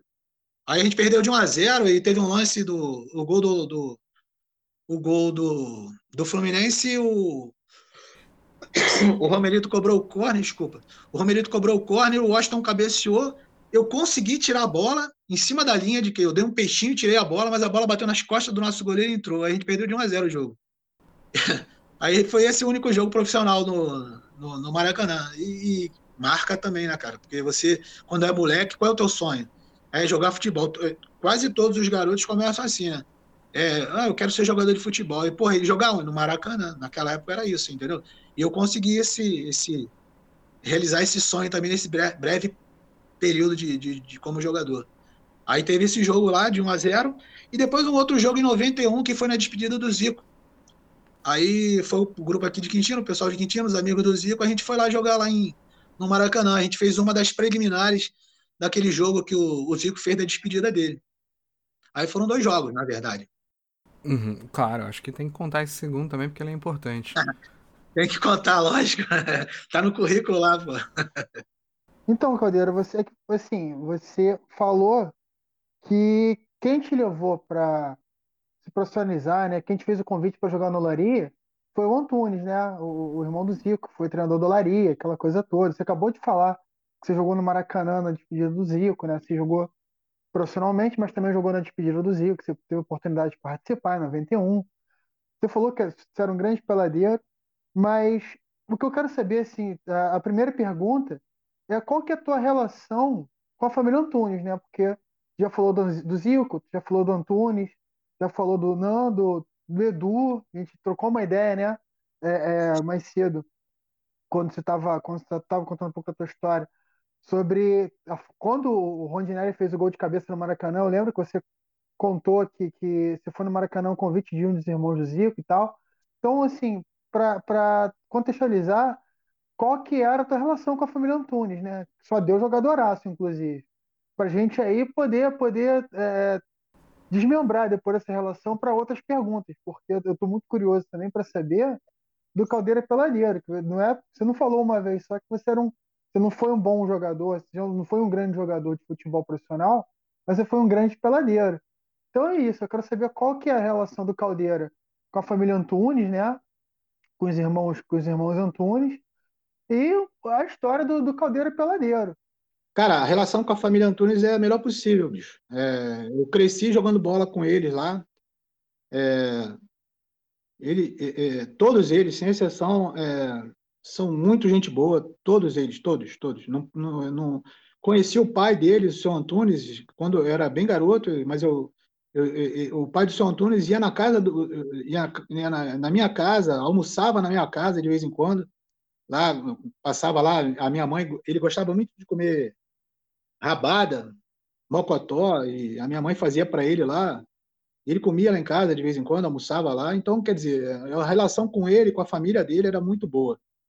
É, eu tinha mais contato com, eh, não tanto contato com o Zico, né, mas mais contato com, com o Nando, que é, o, o, o, Antunes, o, o, o, Tunico, eles moravam em Quintino. O, o Edu é, também morava em Quintino, mas o Zico não morava, né? O Zico, é, bem, bem, bem cedo, ele, ele se mudou de Quintino, ele foi morar, na, acho que na Barra, continua lá.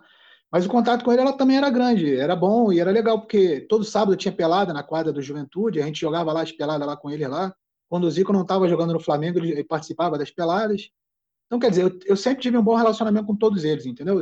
Gente muito. Todos eles são gente muito boa. Inclusive, o, o Felipe, ontem a gente estava conversando e eu estava conversando com o Edu, cara. O Edu tá, me mandou é, um, uma foto é, depois eu, eu, falei com ele também a respeito disso, aí depois ele falou, cara, eu não vou poder mais falar contigo, vou participar de, um, de uma live, aí tive, a gente teve que interromper o contato também pelo zap. Mas é assim, é, eu tenho contato agora um pouco mais frequente com o Edu e com o Nando, até porque eu procurei eles, e o Edu ontem me contou, e o Nando já tinha me contado, que o, o pai deles, o seu Antônio jogou, foi goleiro do, do Modesto, aí ele está vendo, ele tá vendo, ele tá vendo quando é que, em que época foi isso, que ele não lembra, mas ele vai, ele falou, ele ficou de ver isso, para me passar, porque pelas pesquisas que eu fiz até agora, eu não encontrei, é, por exemplo, a gente chamava ele de seu Antunes, né? Não encontrei nenhum goleiro Antunes, ou não sei qual era o nome que ele usava na época, e ele vai ver isso, depois ele vai me passar. Mas era, era maneiro, era pelado, final de ano, o Zico organizava as peladas aqui, aí vinha porrada de jogador, a gente jogava pelada lá na, na Funabem, que antigamente os jogos que o Zico organizava, que a família deles organizava, era na Funabem. A gente participava lá dos, dos jogos, lá das peladas lá de final de ano, era maneiro também. Aí eu cheguei até a comentar com vocês, eu acho que eu comentei que uma vez eu joguei é, pelo time do, do Dario, o Dario da Dá Maravilha, e o Zico era o time contrário. Aí foi para disputa de pênalti, aí no final fiquei batendo pênalti lá, meu time acabou ganhando com gol de pênalti meu. Ainda tirei onda lá com ele lá. Muito bom, Cadeira. A gente falou sobre isso, mas a gente estava em off. Então eu, eu quero retomar esse assunto que eu acho ele, ele bem, bem interessante, porque a gente está te chamando de caldeiro o tempo todo.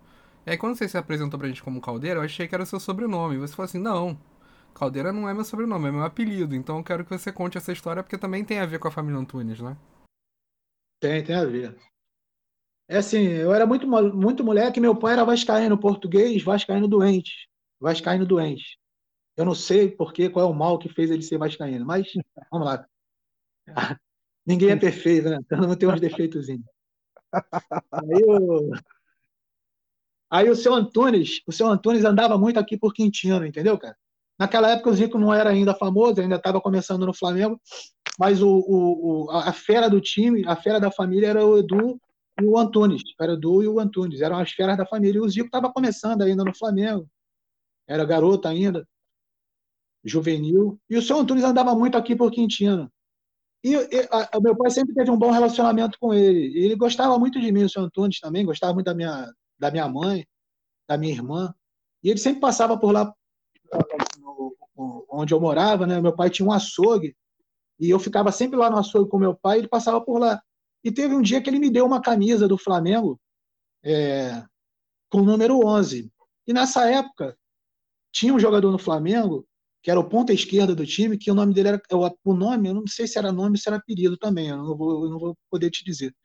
Mas ele é, chamavam ele de Caldeira. Então veio o apelido daí, porque eu não tirava a camisa 11, para tudo que é lugar eu ia com a camisa 11, eu usei ela até rasgar, até rasgar. E eu ganhei o apelido desse, desse, dessa camisa e desse jogador que tinha no Flamengo, entendeu? Por isso. Então, mais uma vez, a família, a família do, a família Antunes é, entrou aí mais ou menos que eu entrei mais ou menos que na, no meio da, dessa história da família Antunes aí. Eu não sou flamenguista, o Caldeira. Eu não conheci o Caldeira. Ele era bom jogador ou foi um cara que só teve uma passagem breve? Era um ponto esquerda, ele, ele teve uma passagem não muito grande no Flamengo, mas de algum, de algum destaque, entendeu? Ele não, ele não era, era um jogador mediano para bom. Ele não era um jogador como eu, perna de pau, não. Ele, ele foi um bom jogador, que teve umas passagens boas até, jogou na Portuguesa em São Paulo. Uma filha do, desse jogador foi jogadora de vôlei. Uma filha dele foi jogadora de vôlei por muitos anos aí. Eu não sei se ela continua na ativa. Deve ter parado já, porque acredito que ela tenha parado. Mas foi jogadora de vôlei. Carlinhos, deixa eu fazer uma, uma pergunta que é o seguinte, né? É, falou que jogou é, pelo. Jogou aí, esses de final de ano, né? Pelo, na quadra do, Juventude, que você acabou de, de, mencionar e tal. Você trocou uma ideia com a gente sobre, sobre é isso, sobre os pelados que tu jogava com a família Antunes, aquela coisa toda. Mas Quintino tinha, tinha mais times, né? Assim, não eram só, não foi só o Modesto, enfim, é, tinha uma, outros times também de futebol de Quintino. Dentre eles tinha o Ronze Rubro, tinha o Maravilha, o Quintino, que você já chegou a mencionar né, anteriormente, em outro momento, você chegou a mencionar o Quintino. Eu queria que você trouxesse um pouco da, da história desses times pra gente. Porque, inclusive, você ontem, a gente estava batendo papo, como você mencionou aí, e você me mandou uma foto, cara, do, do 11 Rubro, que é um, né, um time local, um time de Quintino, que tem o Luxemburgo numa das fotos. Você chegou, até me apontou o Luxemburgo na foto e tal. Eu queria que você, assim, Quintino é celeiro, né? A gente falando da família Antunes, falando do Caldeira e falando do Luxa, né? O pô fechou. o grande, grande Luxemburgo, porra. Vascaíno, Luxemburgo, inclusive. É, tá Mas, bom. Vascaíno. Mas é isso, eu queria, eu queria que você trouxesse um pouco da, da história desses times pra gente, né, cara? Você, posso, pô, você me mostrou um, um, um, foi uma foto de um, de um cartaz, porra, maravilhoso, de um, de um confronto entre 11 rubro, maravilha. Mais de 5 mil pessoas no estádio. Negócio assim, porra, enorme, né? Eu acho um feito enorme. Pô, 5 mil pessoas no estádio, muitas vezes nem o Botafogo tem, coitado do Botafogo. E, pô, aí a galera vendo não, um confronto de dois times de pelada, conforme você mesmo mencionou. Então eu queria que você trouxesse um pouco da história desses times pra gente, pra gente contextualizar, entender um pouco da importância desses times de Quintino, do 11 Rubro, do Maravilha e do seu time de pelada, né? Que você falou do Quintino pra gente já é, assim, off. Fala do Quintino agora pra gente, pros ouvintes, pra gente conhecer o Quintino, o Quintino do, do Caldeira. Tá. Bom, vamos começar. é, nas pesquisas que eu tenho feito, eu, eu já descobri é, em torno de 32 times de, de, de pelada, ou é, até mesmo, mesmo clubes, né? Não, não, eram só times de pelada, é, eram clubes também, com sede, com campo próprio. É, dentre eles é, é o, o, o, Maravilha, o Esporte Clube Maravilha, é, o Goiás Futebol Clube, o Esporte Clube Quintino, Uh, a Escola 15 de Novembro Futebol Clube. É, a Escola 15 de Novembro Futebol Clube é, é, era, um, era, um, era um time de futebol que tinha da Escola 15 de Novembro, que era a antiga Funabem, que hoje é a Faetec. E lá, a Escola 15 de Novembro tinha um time lá que era basicamente formado por jogadores, é, alunos internos, mas que também teve uma projeção no futebol de, aqui do, de, de Quintino Bocaiúva. Ele jogava várias vezes é, e jogou contra Goiás, jogou contra, contra Esporte Clube Quintino, jogou contra vários deles aí, Otávio. Então, muito time de, de futebol eu estou fazendo levantamento. É, por enquanto eu encontrei 32. É, tem dois ainda que eu estou procurando, que ainda não encontrei muita coisa, que é o Mocidade, que era um time que tinha aqui é, dos anos 70, 60, 70, e o Souto Futebol Clube, que era um outro time da Rua do Souto, de onde foi o Sudan também, que a gente conversou já sobre ele. O, o Maravilha, cara, o Maravilha tem uma história, porra, muito maneira, muito maneira. O Maravilha era um time que tinha é, em Quintino, é, que é, foi assim, ele, ele, os jogadores do, do, Maravilha, eles naquela época, alguns deles, quando para jogar futebol amador, é, é, ganhavam algum dinheiro, algum algum incentivador do time pagava para esses caras jogarem o time. E o Maravilha era o contrário disso, cara. E, e, o jogador não pagava, não ganhava dinheiro para jogar no Maravilha. O jogador pagava para jogar no Maravilha. Eles eram sócios do time. Então eles tinham, eh, pagavam mensalidade, todos eles. E quem não, quem não pagasse a mensalidade não jogava, no, no, não jogava, era barrado. Então os caras tinham que ter a mensalidade em dia para continuar jogando no Maravilha. E o Maravilha era um time ganhador, cara. Eles não perdiam, era, era algo raro o Maravilha perder. Era um time muito bom para a época de 50, anos 40, anos 50, que foi o ano dourado do, do, do Maravilha, era um time, sim, pica das galáxias mesmo. É, é, jogar contra eles era derrota certa, era 9 a 0 9 a 1 10 a 0 eles só metiam assim. É, era um time altamente qualificado. E eu conversando com um amigo meu, que é o, o Luiz, que é que ele, ele agora ele é o presidente do, do Grêmio Esportivo Vital, e ele tem um conhecimento muito grande, porque eu moro de um lado de Quintino e ele mora do outro lado de Quintino. E o, o, o Maravilha ficava do lado que ele mora. E ele conhece muita gente que do outro lado e, de Quintino e me levou para conhecer duas pessoas, dois caras que jogaram, não no Maravilha, mas jogaram no 11 Rubros, que era um adversário próximo do Maravilha. E nessa, nessa, nesse, nesse cartãozinho que eu mandei, é, e, e, mencionando o jogo do, do, dos 5 mil das 5 mil pessoas, é, um deles jogou até nesse jogo, o Paulo Bitatti, que fez o cruzamento para o terceiro gol do jogo. Foi um cruzamento do Paulo Bitatti. Eu conheci o Paulo Bitatti, conheci o Ivan Pelé. E eles falaram, cara, que o Maravilha era muito bom, muito bom mesmo. O time era excelente. E, e era um time tão, tão organizado que eles chegaram a comprar uma sede com dinheiro da mensalidade dos caras, entendeu? Dos sócios e dos jogadores. Eles compraram uma sede, fizeram uma sede própria, então tinha é, bailes nessa sede, tinha concurso de rainha. Então, tudo nessa sede foi, que foi inaugurada em 54, no final de 55. Foi inaugurada em 55 a sede. Quando eles foram campeões, né, não foi o ano dourado do. Um dos anos dourados do, do Maravilha, que foi quando eles foram campeões do, do, do torneio dos clubes independentes, que na final eles jogaram contra os irmãos Goulart, uma final de três jogos. Eles conseguiram ganhar dois jogos dele, desses três. Aí foram campeões e tem manchete em jornal falando sobre isso, cara, sobre o feito do Maravilha. Porra, tu imagina o que é um time amador ter uma manchete de jornal falando que o Maravilha foi campeão é, de, um, de um campeonato no, no, Rio de Janeiro. Pô, é um feito enorme, cara. É um feito enorme. Isso a gente tem que valorizar, porque é aqui de Quintino, entendeu, cara? Porra, então, é, o, o, Maravilha era, era, um, era um, era um clube altamente bem financeiramente, muito bem organizado, é, é, muito bem organizado, bem financeiramente e que tinha um clube, uma sede própria e um, e um campo de futebol. E um campo próprio, entendeu? O campo era do Maravilha. Então, quer dizer, é, era um time que era, para um time amador, é muita coisa, cara. É muita coisa. Você ter isso tudo junto é muita coisa.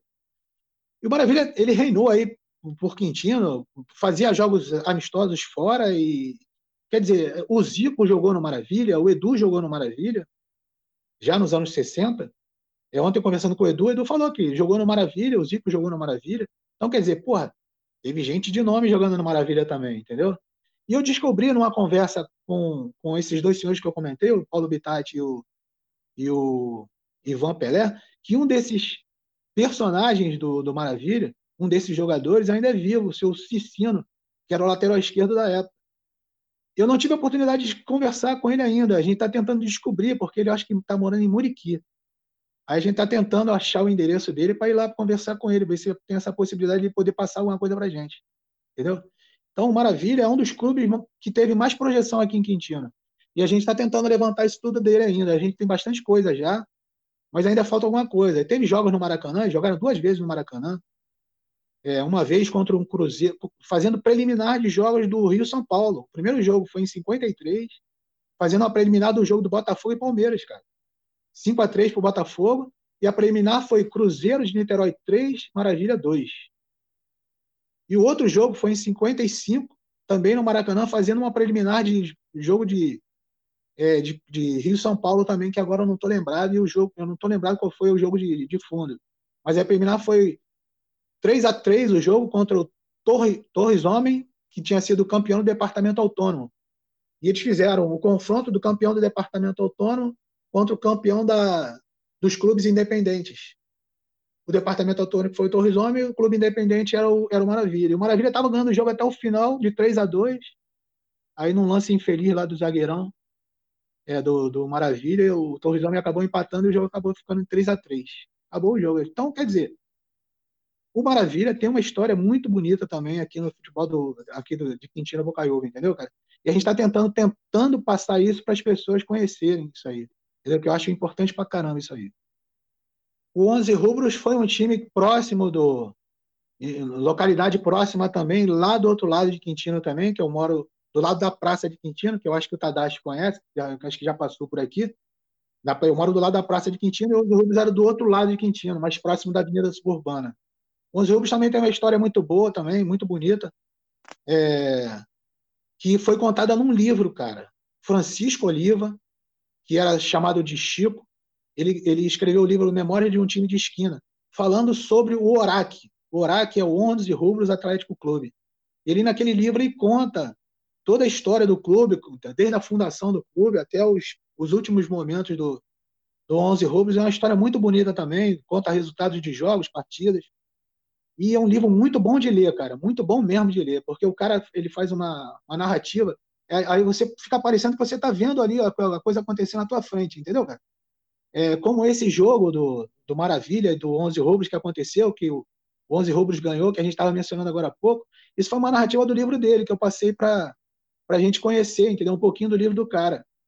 E eu tô, eu tenho esse amigo meu, Luiz, ele tem contato com, com, com o Francisco Oliva, o Chico, e ele me mandou umas fotos, o Luiz me mandou umas fotos que o Chico o Francisco Oliva mandou para ele, mandou na sexta, na quinta-feira, umas fotos é, do, do 11 Rubros. Ele, ele no 11 Rubros jogando e tudo.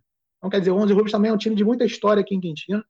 Eu também quero tentar passar isso para frente com a ajuda aí do Francisco Oliva, né, cara? Que ajudando, o, o livro vai me ajudar muito com relação a isso. Entendeu? Vamos só falar um pouquinho de um timezinho que tinha aqui em Quintino, que eu, que eu faço questão de falar, que eu quero homenagear uma pessoa que foi muito importante aqui para o bairro de Quintino. O seu Laurindo é uma pessoa que tem uma de uma dimensão muito grande aqui para o bairro, entendeu, cara? Ele era assim, ele organizava tudo que era evento aqui em Quintino, Bocaiúva. Então, carnaval ele organizava, ele, ele, ele, ele e as, os amigos mais próximos dele organizavam os coretos de carnaval em Quintino, Bocaiúva, as festas juninas, os campeonatos de futebol das crianças naquela época de 10 anos que eu, que eu participei. Então era tudo ele que organizava esses, esses, esses eventos. o time dele se chamava Otab Futebol Clube, que é a abreviatura de Organização Trabalhista Ademar de Barros. É, ele teve uma grande, uma, assim, o seu Laurindo é uma pessoa, uma personalidade de Quintino, entendeu, cara? Que eu faço questão de homenagear. Ele faleceu há pouco tempo e eu tive na casa dele, o, o filho dele me mostrou lá o lugar, o quartinho que ele tinha lá, que ele guardava as fotos falando sobre esse, todos esses eventos, até na sedezinha do clube que ele fundou, o Otávio. E ele fazia até campeonato, é, concurso de beleza de boneca de, de meninas. As meninas naquela época tinham muito bonecas, e ele fazia concurso de boneca. E era um troço muito maneiro, cara. É muito maneiro. E ele incentivava isso. Ele fazia questão de incentivar isso. Então, eu gostaria muito, eu, vocês me deram essa abertura para falar, eu agradeço a vocês, para homenagear o seu Lourinho, que é uma pessoa de grande destaque aqui no Quintino.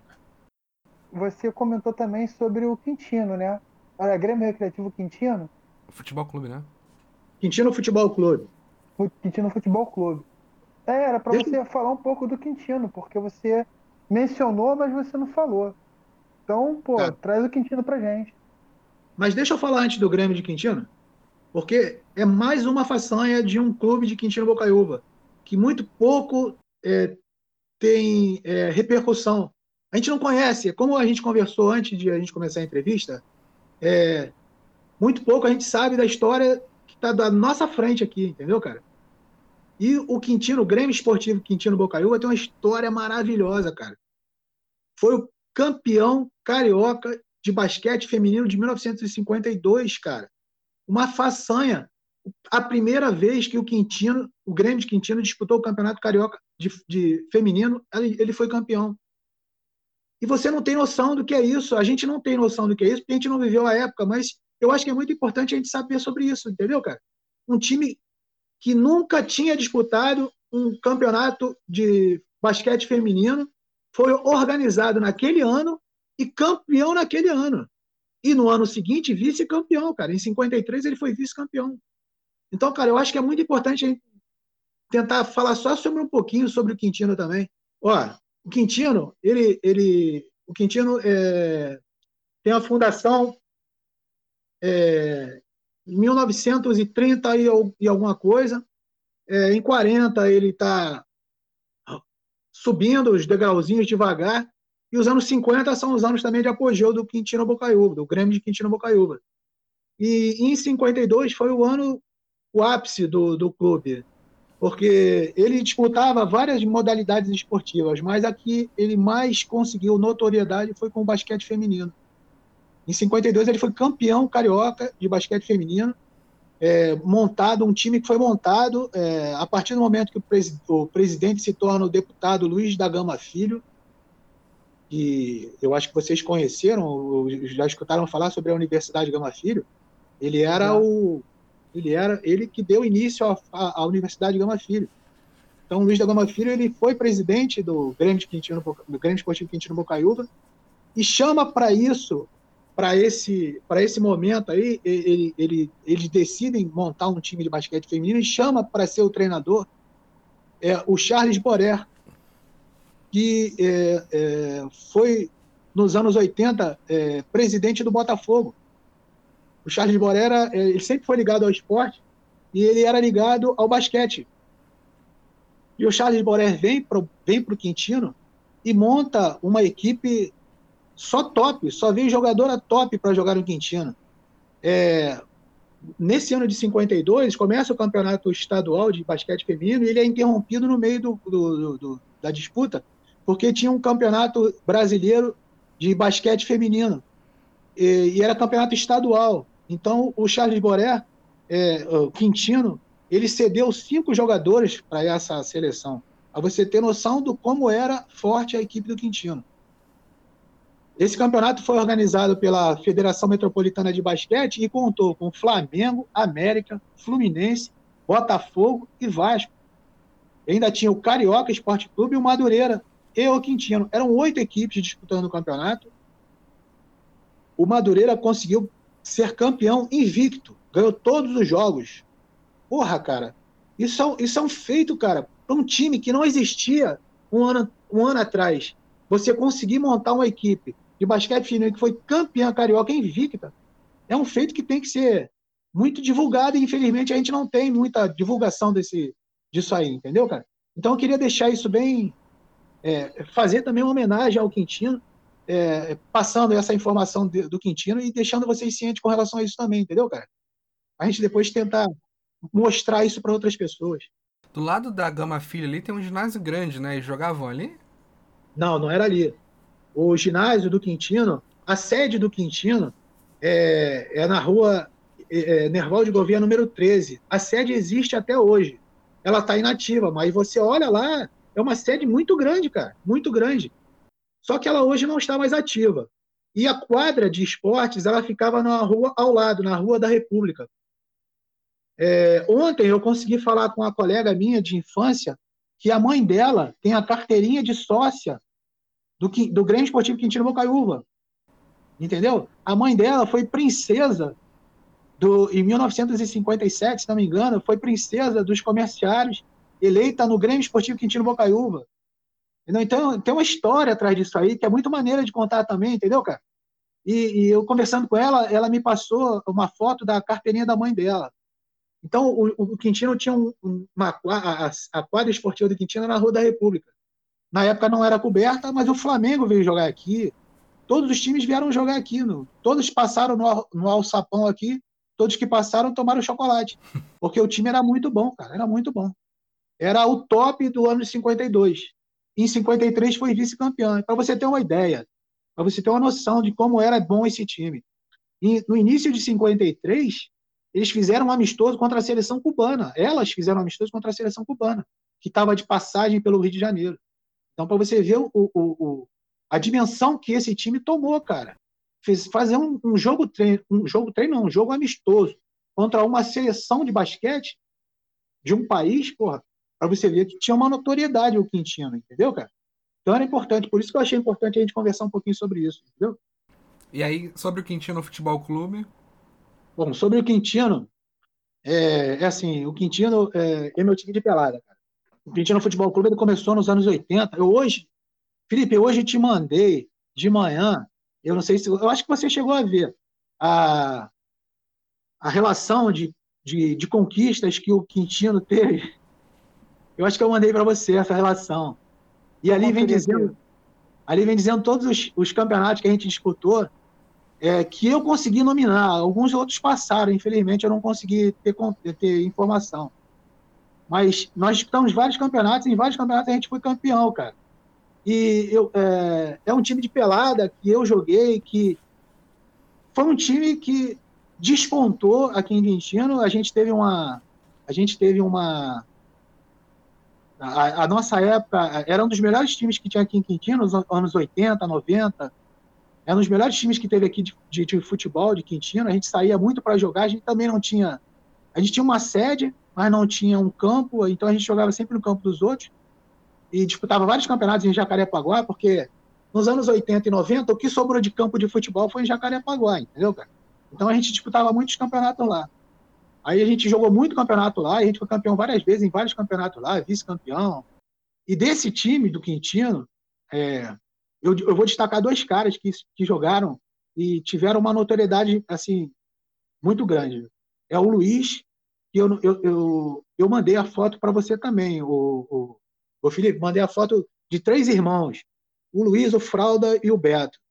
É, o Beto foi o único dos três que não teve uma, uma notoriedade como teve os outros dois. Era um bom jogador, um bom zagueiro, mas não teve uma notoriedade como teve o Luiz e o, e o Fralda. O Fralda e o Luiz jogaram muito futebol de salão, muito futsal, o, o, o, Luiz faleceu, infelizmente, jogando futsal dentro de uma quadra. Ele teve uma parada cardíaca dentro de uma quadra de, de futsal. Ele faleceu ali jogando futsal.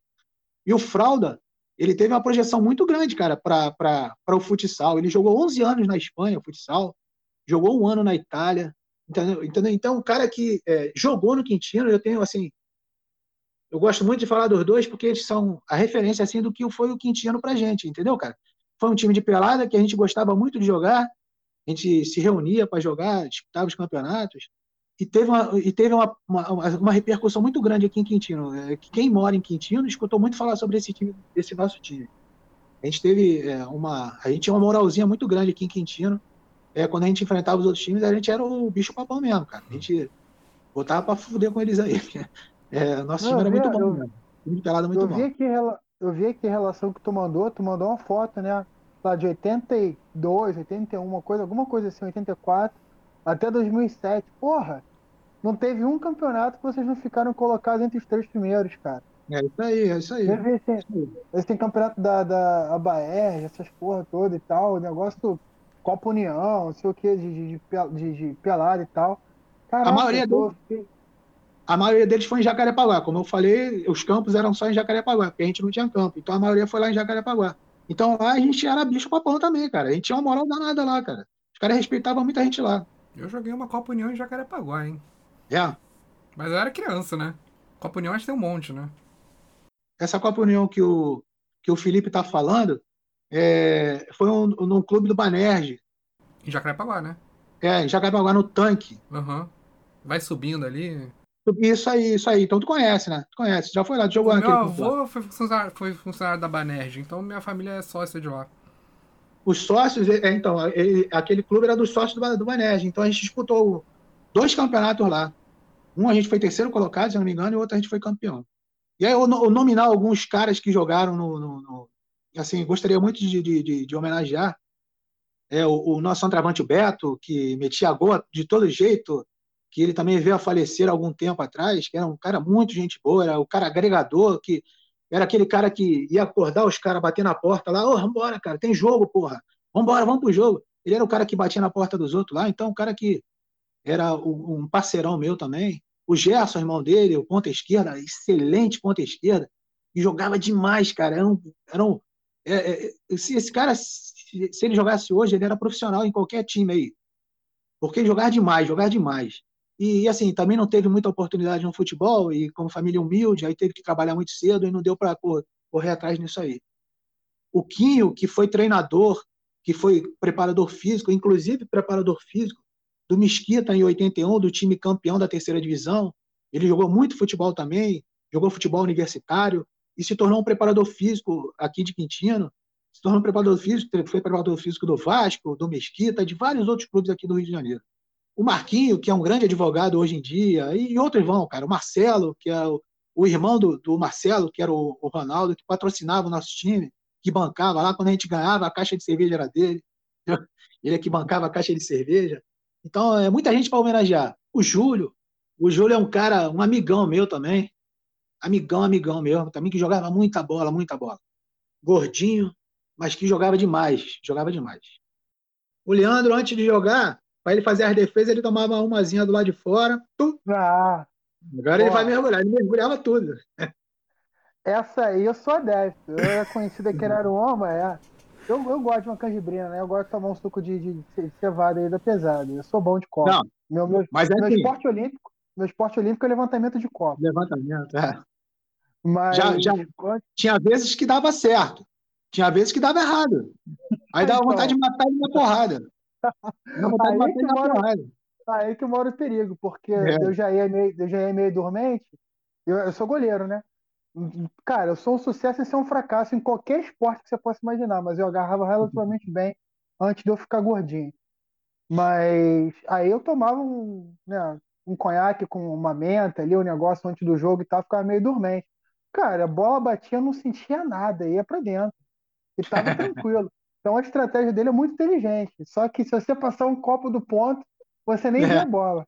É. tu nem vê a bola. Às vezes acontecia isso. Às vezes acontecia isso. Aí, ó. Esse que é o problema. Tem que saber a hora de parar, senão, compadre, já era. É. Mas grande Leandro, gostei. Esse goleiro aí, porra, cara, responsa. Responsa. Vou falar que tu mandou um abraço para ele. Não, manda mesmo. Fala assim, porra, ó, tem, ganhou um fã. Ganhou um fã da tua estratégia. Ganhou um fã da tua estratégia. Que se a gente não Depois ganha eu vou mandar- ganha nesse- na estratégia. Eu vou te mandar uma foto do time. Tu vai ver que o goleiro era o menor do time. Era ele. Então, Jorge, é o Jorge Campos, pô, de Quintino. Piorado, piorado.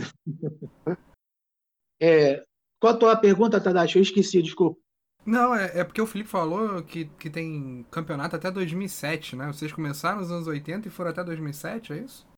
É, teve umas interrupções no caminho, entendeu, cara? Umas, umas interrupções, porque a gente, é, como eu te falei, alguns campeonatos eu não consegui é, registrar, e, e entre esses anos aí teve algumas interrupções. Mas a gente teve uma vida ativa até 2007, mais ou menos. Aí a partir daí o time foi morrendo, a gente foi ficando, ficando mais cascudo, mais velhinho, aí não teve reposição, e os caras mais novos também não quiseram dar seguimento ao time, então o time foi morrendo aos poucos, entendeu? Então 2007 foi o, o derradeiro mesmo, entendeu? Fala só mais uma não. coisinha, teve, teve um jogo que a gente foi fazer, um, do, assim, um, um, dos jogos que, um dos jogos que a gente não esquece aqui, sempre que a gente está junto, a gente comenta sobre ele.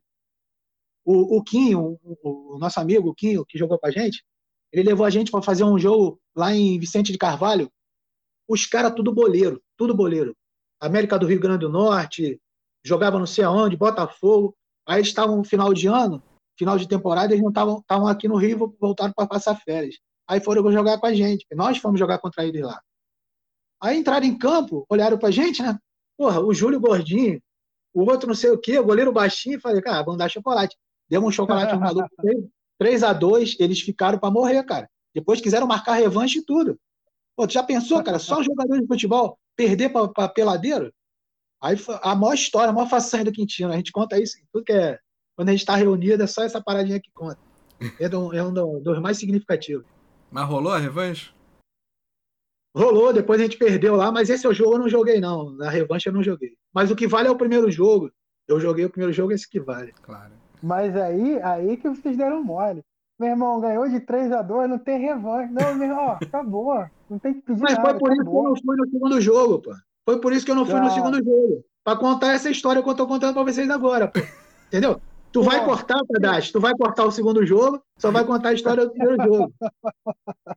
Conta, só pra ficar de menor, pouco. Tu não tem a menor dúvida.